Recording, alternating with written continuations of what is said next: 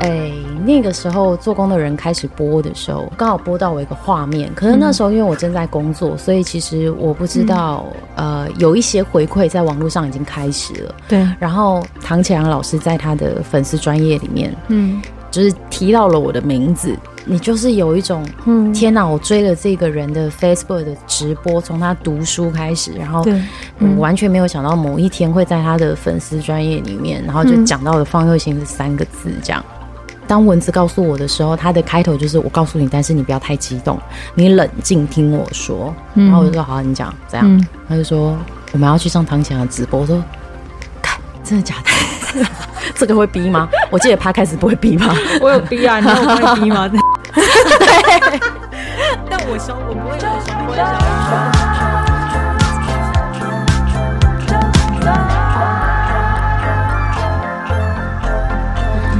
不会想。异乡的眼神，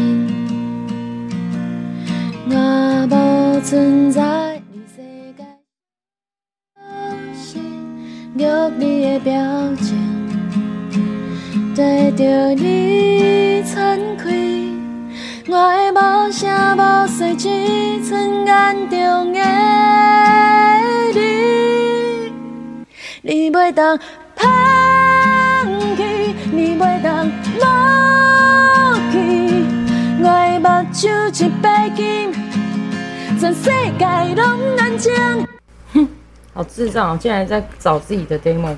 有没有人说你是被演员耽误的歌手？呃，曾经绿光的小编有曾经讲说，他一开始认识我的时候，他觉得我是被歌手耽误的演员。对，然后后来他在认识我一段时间之后，我开始就是陆陆续续参与了一些音乐剧。嗯、他又很想讲说我是一个被演员耽误的歌手，可是后来发现他自己好像开始矛盾。他说啊，算了啊，好了好了，他就是一个，你就是一个很矛盾的人。对，我本身就是个矛盾的人。你现在的手机里面那件都是你自己制作的吗？对，都是自，可是很多都是只有片段，譬如说只有一句两句。我全部的 demo 都是 iPhone，哦，好厉害哦！我就是一个懒得用设备的人。我现在只是在找有没有比较完整一点点的，嗯、因为你都会发现很多都很就是很片段。嗯，等哪一天有灵感了，然后再回去翻，嗯，就会。你看这杂音其实都很大。这是你自己弹的吉他吗？对啊，有一些自己弹。哇塞，你比我想象中的还要有才艺耶？是吗？所以在你眼中的我就是一个小时候唱《调侃认吹曲舞》的小顽童，然后长大之后 我没有说哦，然后长大之后就是突然间跑去演戏这样。好。我是九九，然后在我家的这个客厅的这一位啊，他是方佑兴，他能够出现在我家，我到现在还是觉得就是 amazing，amazing。你干嘛来啦？想你们呢、啊？只有我哪里有闷？啊，这只有你啊！这其他人不在高雄，我也没办法。你怎么会什么契机你就想来？因为你知道，嗯、呃，我可以跟大家分享一个故事。前一阵子我一直很想要做一个主题，然后这个主题是跟经纪人有关。那因为这个经纪人方佑兴的经纪人呢，坦白说，我其实追他的经纪人很多年了。那个追不是不是那个追哦，是 是小时候他曾经是网红，你知道吗？我不知道他小时候是网红。所以这样的背景音乐 OK 吗？我听听看，这是什么？这就是已经有有大家都知道，因为在那个我的 EP 里面的歌，这样，嗯，先给大家，你可以那边大声一点没关系，用最大声的，可以用最大声。我们这样讲话会不会被盖过去？你这个是我可以加的吗？可以，可以，这个事情可以加的。我现在给你的任何意愿你都可以加，好爽哦！对，好，那你这个你这个我是可以放到里面的，对不对？对对对对对，好，好，然后这边你要放的那一首歌名称叫做是。曼内拉，我想安安，我下面因为现在在讲一个比较我们相呃在多年之后巧遇的故事嘛，对对对对对对对对。那我就觉得这个还蛮轻快的。好，好我就把这首歌加在这里面。好。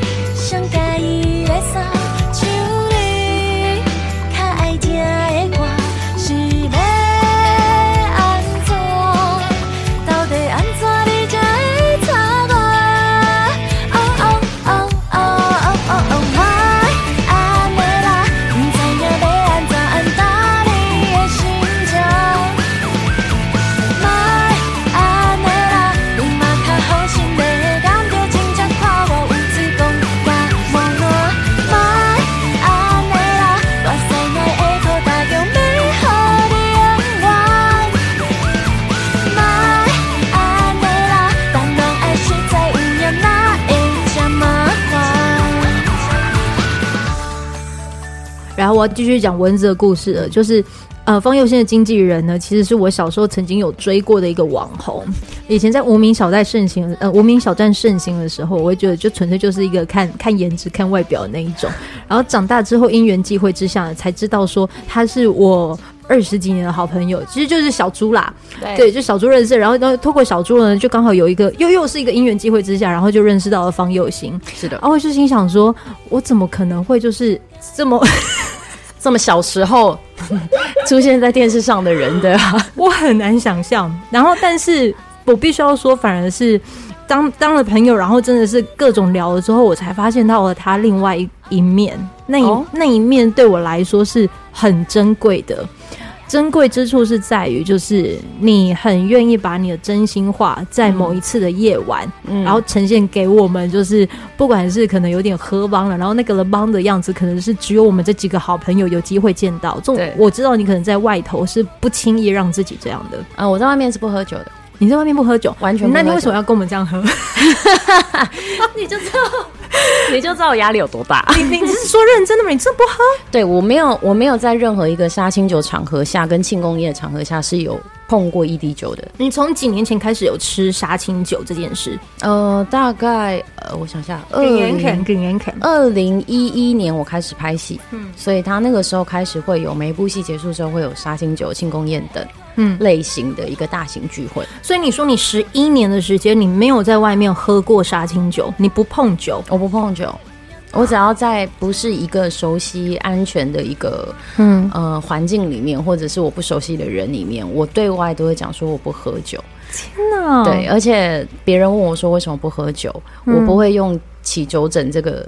干话来骗大家，因为认识我的人都知道我以前有酗酒的习惯，嗯，所以我都会很诚实的跟他讲说，因为在某一天我就是直接答应我妈，嗯，跟他讲说我不会再让你看到我喝酒，嗯，对，那这个承诺我觉得我就是直接直接执行，我也不怕外界的人，嗯，觉得怎么样，嗯、对我就是妈宝，怎么样？你还记得你那个时候酗酒的的故事吗？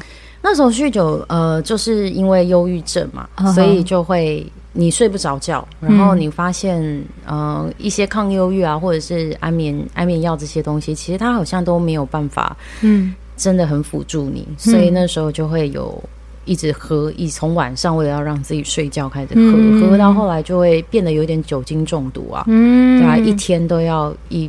一人家是一杯 whisky，我是一瓶，嗯，然后而且最好笑的是，我一定会用吸管放在那个那个瓶子里面。你有这样子的经历过？嗯，长达可能有两年还三年是这么严重的状态。那段时间的你有在荧光幕前吗？那段时间没有，那时候我在玩地下乐团，嗯，在玩乐团，所以你开始有歌唱比赛的那个时期。那个是忧郁症的后期，呃，新人歌唱排行榜时期，那个是个年少无知的时期。哦，我的人生分了两个时期，一个是方婉珍时期，一个是方佑兴时期。摩擦赶快嘛！好了，所以你在那一个的时期，你其实就是在玩 band，然后就是。呃，你跟你妈讲过说你不再碰这件事情。当我决定呃，因为几个事件突然间集中在那一段时期的时候，我决定我要。你有逢九吗？年纪逢九，我想一下哦。嗯，我那时候决定开始来算命有没有？对，呃，我决定要醒过来的时间不是九。嗯。不是逢九，已经那时候已经二十三岁了，所以就是你感觉比较惨兮兮的时候，会不会是十九岁那个时候？嗯，对对对，刚大呃升大一，或者是要考大一那段时间，嗯，对，我是那段时间最。开始越来越没有办法 hold 住自己，嗯，不管是情绪的跌落，或者是对很多事情的反应，我都开始没有办法 hold，没有，已经没有办法控制自己的想法。然后为什么会讲这个？是因为当你那一刻在篮狂，我们可以很放松的，就是你可以就是喝着酒，但是虽然不多，嗯，但是你那个时候是很放松的，你会觉得就是有有一群朋友们可以就是这样子一起，对你来说，尤其是因为我其实。不认识演艺圈，嗯，可是这会不会对你来说是一件很珍贵的事啊？这件事情对我来说，我想想看，嗯，还是其实它是很很平凡的。呃，这件事情很吊诡。这件事情是我没有很刻意的要去嗯筛选朋友这件事情，嗯、可是他会很轻易的被我过滤掉很多。我觉得嗯，自然而然就就过滤掉的朋友，嗯，对，然后。嗯、呃，很多留下来的东西，我也很多留下来的朋友，其实我不知道原因是什么。嗯，就在外面，你常常会听到很多人在筛选朋友的时候，他们都有自己的目标，或者是自己的，嗯，呃。就是怎么讲？呃，你要符合我的性格啊，我们要很投机啊，嗯、我们不管我讲什么，你都可以的那一种。嗯，可是我其实并没有因为这个设底线，因为我从小就知道我不是一个这么好相处的人，嗯、所以我就尽量不让自己设底线。这朋友可能已经就就已经没有什么好朋友，然后人缘已经够差了。嗯，所以我就会很自然而然，但是我知道我的个性，嗯，会使我。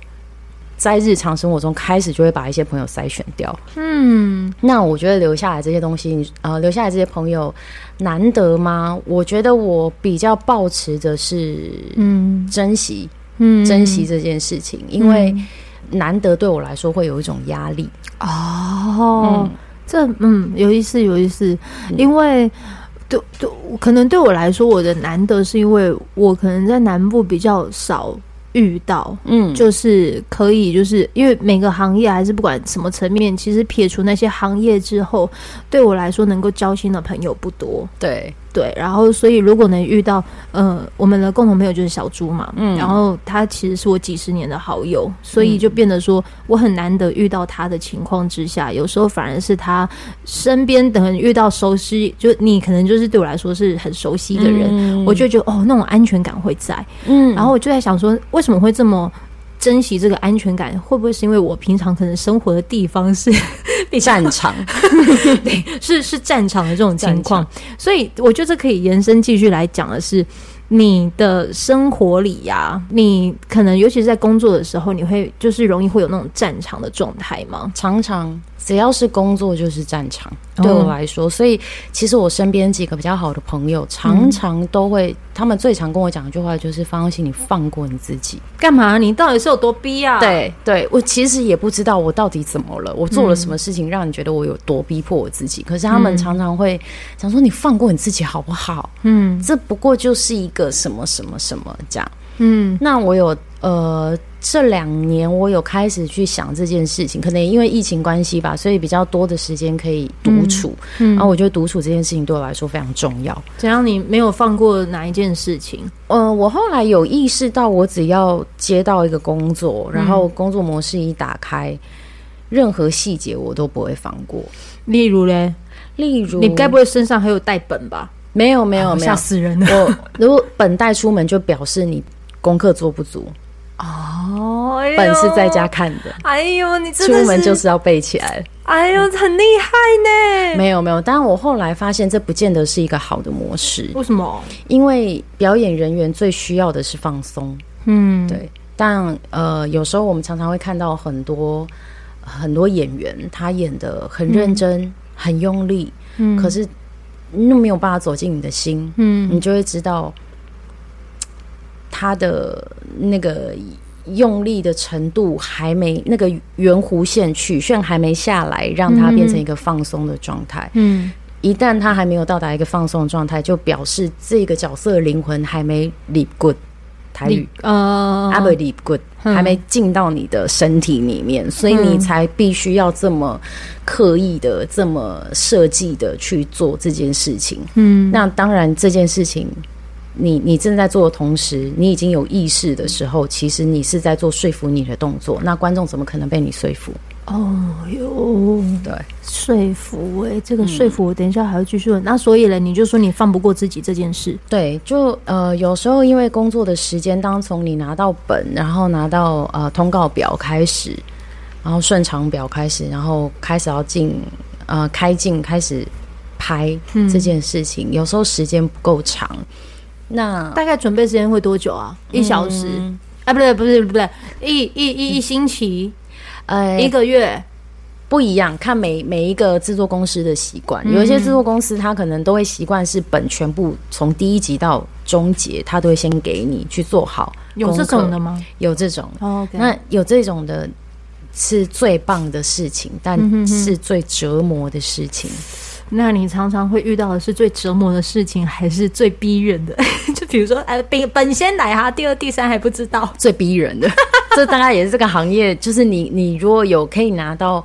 呃，一开始就拿到从第一个到最后的话，那你基本上你遇到就是好剧组，嗯、对。但通常我们最常遇到的最逼人，那最越逼人的状况之下，我们必须要把反应弄到最快的程度下，通常我们只会要求自己六十分过。六十分过这样，但我常常会在这个过程当中过不去。你说你想要一百，可是你时间关系，你只能六十，你就会放不过自己。对我，我其实也不求一百啦，因为我觉得要到达一百基本上是不可能。演员这件事情，尤其是人这件事情，当我们要演人这个东西，嗯，我觉得比任何学术界的有历史文献的东西都来得难，因为它有一颗心跟一个脑袋，脑袋跟心常常在打架。嗯，所以这个人是什么样的人？人格搞不好下一秒遇到什么样的事件，他其实会变成另外一个人格，嗯，或者是日常生活中你看他是这个样子，可是发生了一个很特定的大事情，嗯，打到他的心的时候，他其实呈现出来的反应可能是你过去不认识的他，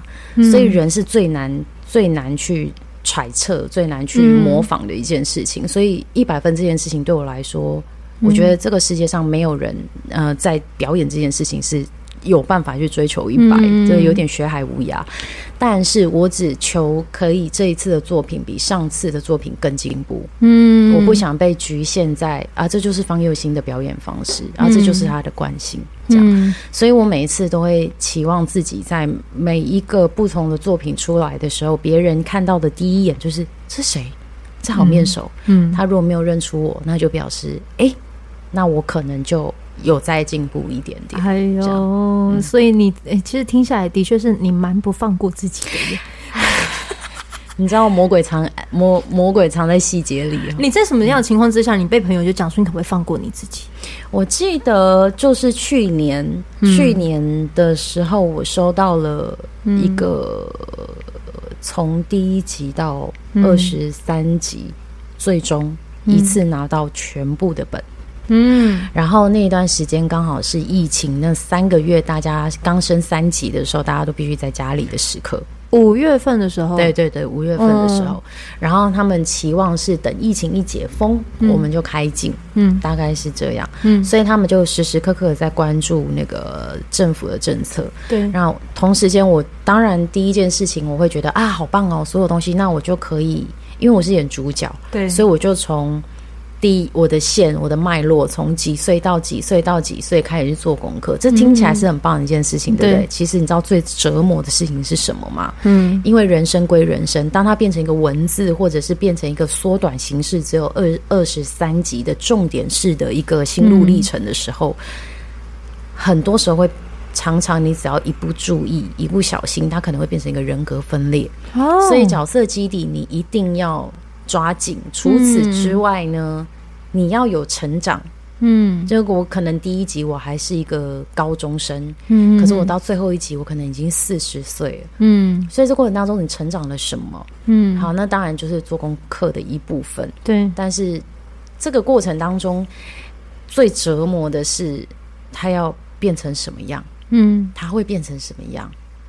然后，呃，最尴尬的是，开始拍的时候，我们剧组拍摄的工作，他们其实不会按照呃剧本的第一集这样拍完，然后拍第二集，嗯、然后第一集的第一场开始拍拍拍拍拍。他们他可能可能会从第四集的第第几进，对，没错，他们其实是所谓的打横拍，打横拍就是你这二十三集里面所有家里面的戏，嗯、如果都是这一个空间，如果你没有搬家，那我们就会。把这一个空间的戏全部拍掉。你有看过《蓝色大门》吗？有，我还记得那个时候是陈柏霖嗯跟桂纶镁嗯，你知道他们在开拍那第一幕镜就是要要要开始拍的的那那一卡第一幕是什么吗？是什么？是他们在彼此两个都还没有认识的情况之下，他们在那个泳池那边接吻。啊，但是他们两个第一次，嗯，就是要准备开拍，但没有想到竟然是这个画面。对，但是他们的第一次，然后就是他并不是从从一开始的时候，你不是看到贵人们在那边骑脚踏车啊，还是什么？没有，他们的第一幕是这个，对，所以非常生疏，对。然后你该不会也是在经历这个状态？常常常常，其实这个对演员来说是是常态。有时候会借借由因为场景的关系，然后租借的问题，或者是人员的他们每一个演员的 schedule 的状况，所以他们通常开镜很多时候都不会是。有时间让你去酝酿的，嗯，所以我会常常说，演员通常出门就是要准备好，就是所有的心路历程跟转折都在你的脑袋里面。今天你要拍什么的时候，你的脑筋一定会回想说，哦，因为他发生过这些、这些、这些，嗯，所以我现在要拍的这一场是他来到了这里，嗯，所以我常常会，呃，有一些戏，我可能一开始我进剧组的第一天就是妈妈死了。对，就是类似像这一种，或者是呃呃，老公偷吃被抓到，然后我崩溃大哭。通常就是进剧组的第一天，可能是要必须要是这一种的。那这个时候就是会像我说的，你拿到本的那个功课就要先做好，就每一场到哪一场是转折，这个是嗯对。所以打横拍最痛苦的是，可能今天。同一个场景，这一次的开门我是个高中生，下一次的开门我可能是因为妈妈过世，嗯、然后再下一次的开门我可能是一个四十岁的对的的状态，这样。所以这种在这种打横拍的过程当中，魔鬼藏在细节里面，因为到时候他是剪，他会把它剪成像剧本上的这个样子。嗯、可是你每一天每一天的状态，包含我们自己的心理健康状态，如果有一点落差，其实很些微的神情都会被发现。对对，有人有发现过。嗯，有有，嗯嗯，当然是很熟我的朋友啊，嗯，对，因为那一阵子就是我们家的狗狗就是刚离开，嗯，然后我，哦对，这也是某种程度上逼死自己的一部分，就是我帮他，呃，他十七岁了，嗯，然后陪伴了我们非常非常多年，他甚至陪着我度过了忧郁症的那一段时间，嗯，然后在那一阵子我刚好在拍大爱，嗯，然后回到家的时候，我发现他脱肛。嗯，他没有办法喂食，然后我发现他脱肛，我就把他抱着，就是赶快去给医生看。嗯，然后我们的那个家庭宠物医生他就说，呃，他现在是在弥留，对，他希望我把他抱回他最安全的地方，他最熟悉的地方，让我跟他说说话，不然他会舍不得离开这样。嗯，然后就开始唱哇，宝贝咖喱蓝，没有，他应该听不懂台语。对，我就把他抱回我我的床上，这样，然后跟他讲讲讲，然后他就。离开了，嗯，我知道他离开的那一刻，嗯，我不是哭，我是跟自己讲说，好了，方行，你已经答应秋秋了，你一定会照顾好自己，然后你是要，这是你对他的承诺，你现在不准哭，嗯，因为你明天要拍杀青戏。哦，明天早上六点，嗯，你要拍杀青戏，你现在哭的话，明天眼睛会肿，嗯，所以你给我忍到明天拍完再说，这样。然后我就把它放着，嗯，就是把它全部安顿好之后，拜托我爸爸家里的人帮他安顿他的后事之后，嗯嗯、我隔天就去桃园拍，嗯、拍完那场杀青戏，因为那杀青戏是非常欢乐的，这样。但我早上一起来的时候，我头非常痛哦，可是我没有哭，可是你知道有一种哭到天亮。于是脑压很高的那一种感觉，对，我隔天早上起来就是那个状态，可是我一滴眼泪都没掉。哦天哪！对，然后我就去拍，嗯、拍完之后回到回到家了，嗯，回到家了才发现哦，对我杀青了。我接下来有多久的时间？嗯、对我接下来有两个礼拜的休息时间，因为我下一个工作是在两个礼拜后。嗯，然后我包包一放下，坐在床上。然后告诉自己说：“对，放心，你有两个礼拜的时间。”然后我眼泪就叭叭叭就开始狂掉、狂掉、狂掉。哎呦，对，就是一个逼死自己的状态。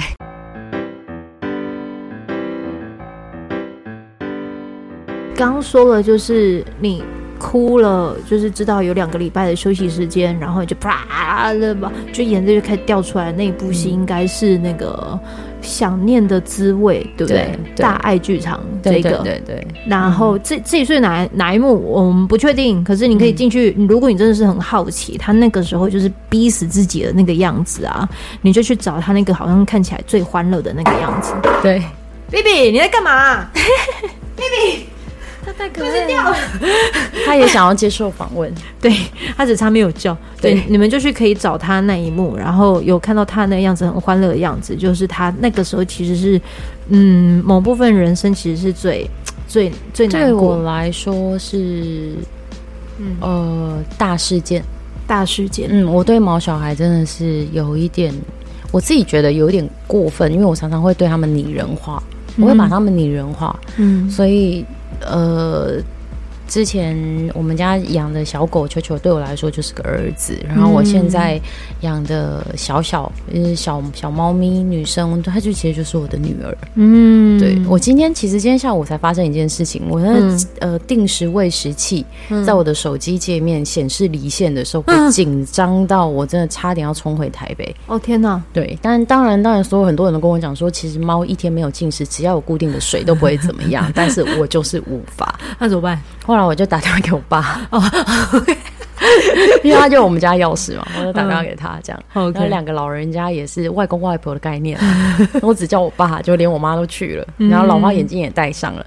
哎，你是公到几雷哈？因为我们家没有 WiFi，然后那个定时位置要接连 WiFi，所以我是让他接连我们家的 iPad。哦，iPad 是多几粒哈？是卡大片呀？是细粒细粒？我是在椅子上那个啊，在那边看这样。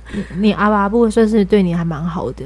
就是我觉得他们就是也紧张，他们的孙女 没有饭吃，紧要关头还是要使唤一下。哎、欸，好了，来我问到最后啊，那个最后你最关键的没有讲啦。嗯，你说你那个时候决定就是放过自己，是谁发现？就是你太逼你自己，从那一刻你就开始慢慢有调整的情况。呃，我记得第一次听到这件事情的是去年的蓝伟华。嗯。嗯然后他在一部戏里面演我爸爸，嗯，这样，然后他就有很真实的跟我说：“你可以放过你自己吗？”这样，嗯，然后再来是蚊子，嗯，就我的经纪人，他会觉得，嗯嗯，当然他不觉，呃，就一个经纪人的角度来说，一个立场来说，艺人越越认真，当然对他来说是好事，对，但他并不希望有一些状况而导致。呃，逼死自己的状态，因为逼死其实相对来说会是一个心理不健康的状态。嗯，那我觉得表演人员心理要健康已经够难了，嗯，所以为何要再去选择一个让自己更不舒服的方式？而且你呈现出来的效果其实并不会更好。可跟你共共就是一起演戏的人，他也能够发现到。这个我倒不知道哎、这我倒不知道，因为哦，对，其实对我来说一直有一个信念，这个信念也是小时候《卡卡认追求时期》方文珍时期带给我的啊。对对，这个信念就是，当你想要接受任何临场的变化跟灵机应变的时候，嗯、你事前准备做的越足，你现场会越有时间跟脑袋。去处理现场的应变。嗯，那以前小时候在唱歌上台唱歌的时候，顶多只是会发生很多，譬如说在秀场上面很多的临时状况。哦，而像你常常主持外景的活动，嗯、你你你一定也会知道有现场可能会突如其来很多，然后你必须要去救。主持人要去救的一些麦克风突然没电呐，嗯，再不然就是音乐突然就是怎么会卡到一半就没啊？对，或者下一位歌手还没出现呐，你要怎么样绕过这个时间，又不会让主办单位觉得现在在干嘛？我的受访者词穷啊，对啊，我说一直要绕话的前提就是还好我准备够，对，就是这一些类似应景面。那在演员身上呢，我也发现一件事情是，不管你自己的角色做的再怎么足，嗯，你一定要预留一个空间，譬如说。呃，我必须要预留一个五分，我我做足做足功课是五分，但我一定要留一分的呃宽宏度跟一个灰色地带，甚至空白的地方地带留给现场。为什么？剧本归剧本，我们在透过剧本去看角色的时候，到现场可能会。因为道具的关系，因为场景的关系，嗯，因为天气的关系，甚至因为导演脑中的想法的画面的关系，嗯、还有因为对手演员的关系，嗯、所以你常常必须要去在不违和这个角色基底的个性状态之下去做一个适度的调整，嗯、让这场戏变得很好看。不管这场戏你是主还是辅，嗯、如果你只是你是一个辅助型，你是一个绿叶的角色，你就要想尽办法让这个。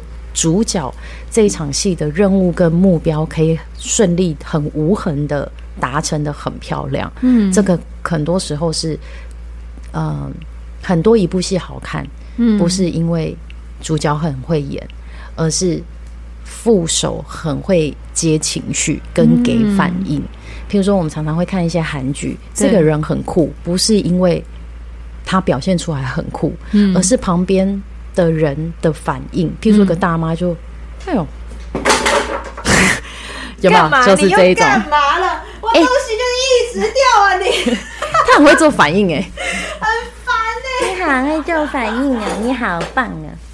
好想要刷存在感哦，很棒啊！好了，他刚才这样的反应也让你就是对，有一种对不对？就是一个人很酷，他可能默默在做一件事情，嗯嗯、但是旁边的大妈说：“哎、欸、呀，我问他话，他都不理我呢，嗯、怎么会这么啊？到底在干嘛？”哎、欸，观众就觉得因为他很酷，嗯，这个东西有很多时候是必须要旁边的人去衬托，嗯，有时候自己主角。你不会听到主角自己讲说我很酷，嗯，这件事情那就超级不酷，嗯，这就会是一个很尴尬。这是一个大呃，我们常常在看戏，我们绝对会忽略忽略忽略，我们绝对会忽略，嗯，但是它是一个在编剧上面的小巧思以及他们的基本功。原来有这所谓的留白这件事哦，绝对有，绝对有。通常一个戏好看，绝对不是我给你塞满，嗯，然后你才会觉得好看。其实很多深植人心的戏。大家去回想，都会发现，其实他其实并没有做这么满的时候，嗯，我们观看者的脑袋会自动去填补，嗯哼哼哼，我们就会觉得，哦，shit，你好，哦，所以很多老演员其实为什么他们这么会演，嗯，是因为他们历练很多的时候，他们会轻化那些悲伤，我们观众就会替他更悲伤。哎、欸，我我想问一件事哦，你那个留白的那个的状态下，你当时在演做工的人，然后那个时候你还记不记得你好像是在夜市啊，嗯、然后转头就是就是你你你很很很很在流泪，但是你的眼神又好像带一点那种就是很很很多话，嗯，那个对你来说的演戏的状态就是留白的状态吗？嗯，其实我后来真的是看播出之后才发现，哦，原来我是这样呈现的。嗯，我在当下其实已有点没有意识到我，我我当下到底做了些什么。嗯，这样我只知道那个时候，呃，准备要拍的时候，那时候摄影师，呃。那时候摄影师是那个什么什么杨林君阳，君阳，要不要帮你查？不不不，他就是那个《娱乐距离》的导演。哦，OK OK，对，他后来是呃做工的人的影集的摄影师这样。然后我记得那个时候要拍开拍之前，他跑到我旁边跟我讲说：“嗯，你有任何的感觉，你就做完，我我会我会等你，嗯，所以你不用急。”这样你就把它做完就好。嗯，然后我那时候也在想说，诶，他为什么要跟我讲这件事情啊？反正我就就做完嘛。因为其实剧本上面其实就是很简单。其实那一场的剧本的重点其实是那两个小朋友。嗯，对，不行，我永远的重点都是你。谢谢，所以我才来你家录 Podcast 啊。好啦，对，其实那那一场戏的重点，其实按照剧本的重点任务来说，应该是要凸显这两个小朋友。对，然后呃。后来那个，我感觉是因为，呃，嗯，小两个小朋友给我的东西都很多，嗯，对，他们给我的东西很多很满，然后很纯，嗯，所以加上这个珍妮花的这个角色，我准备了一个多月，嗯，对，这一个多月如何把。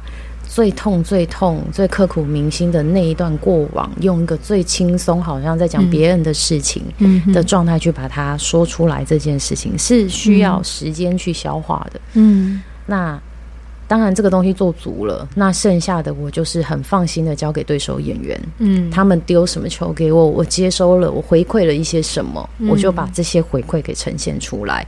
那当你这个角色灵魂。真的深植你心的时候，你怎么样都不会离开这个角色的嗯本性。嗯、对，譬如说，他可能没有办法在夜市上面大哭，嗯，因为他正因为他是一个性工作者的关系而自卑，嗯，所以他现在在哭，而且那个夜市是他经常经常在走的夜市，所以这个东西会在他的内心里面一直在。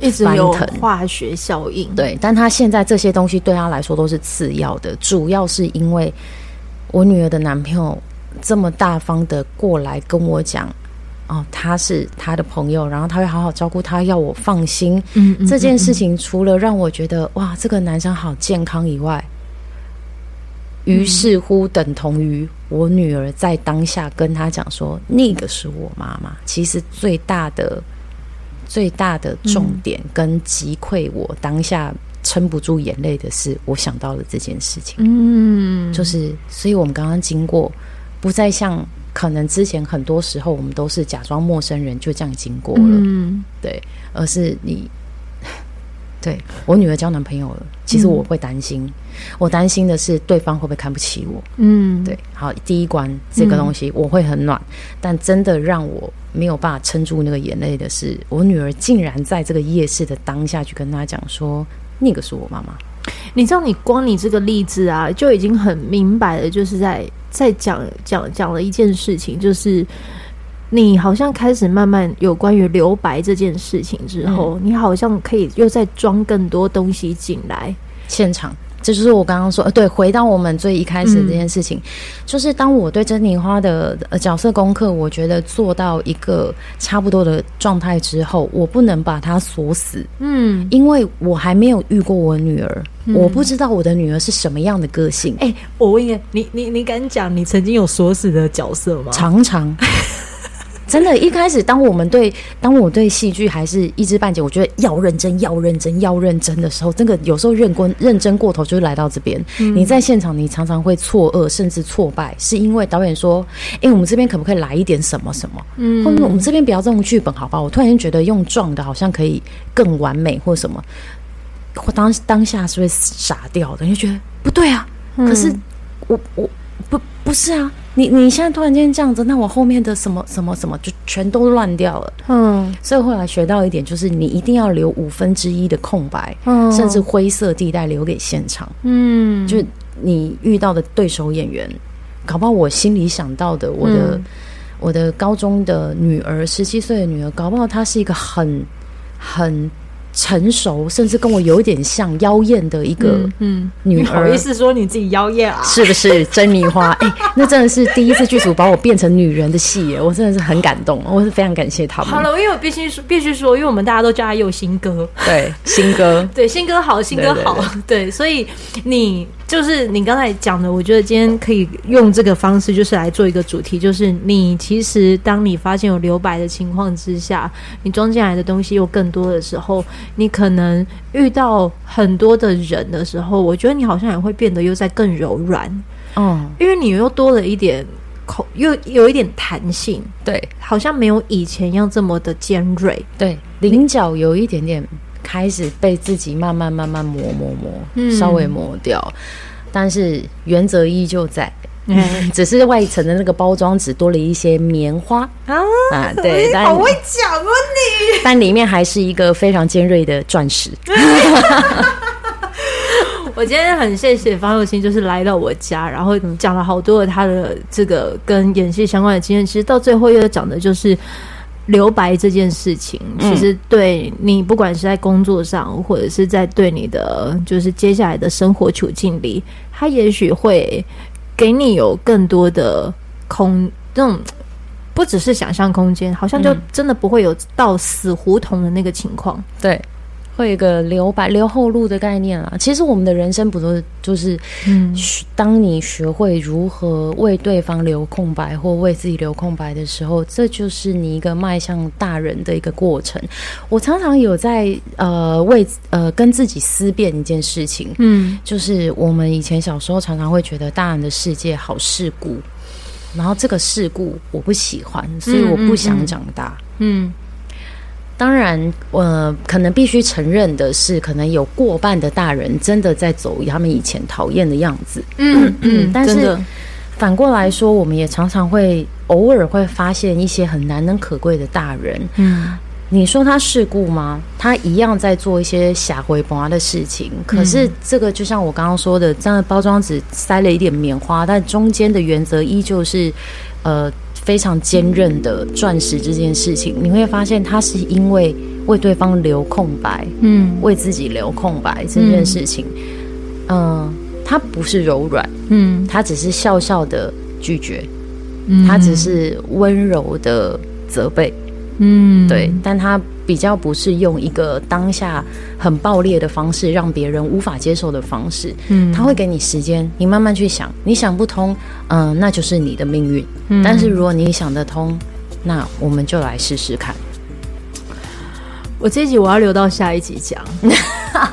你这个我觉得很值得来讲。你刚刚说笑笑的拒绝，什么的责备，温柔的责备，责备。温柔的责备，这要成为我下一节的那个主题。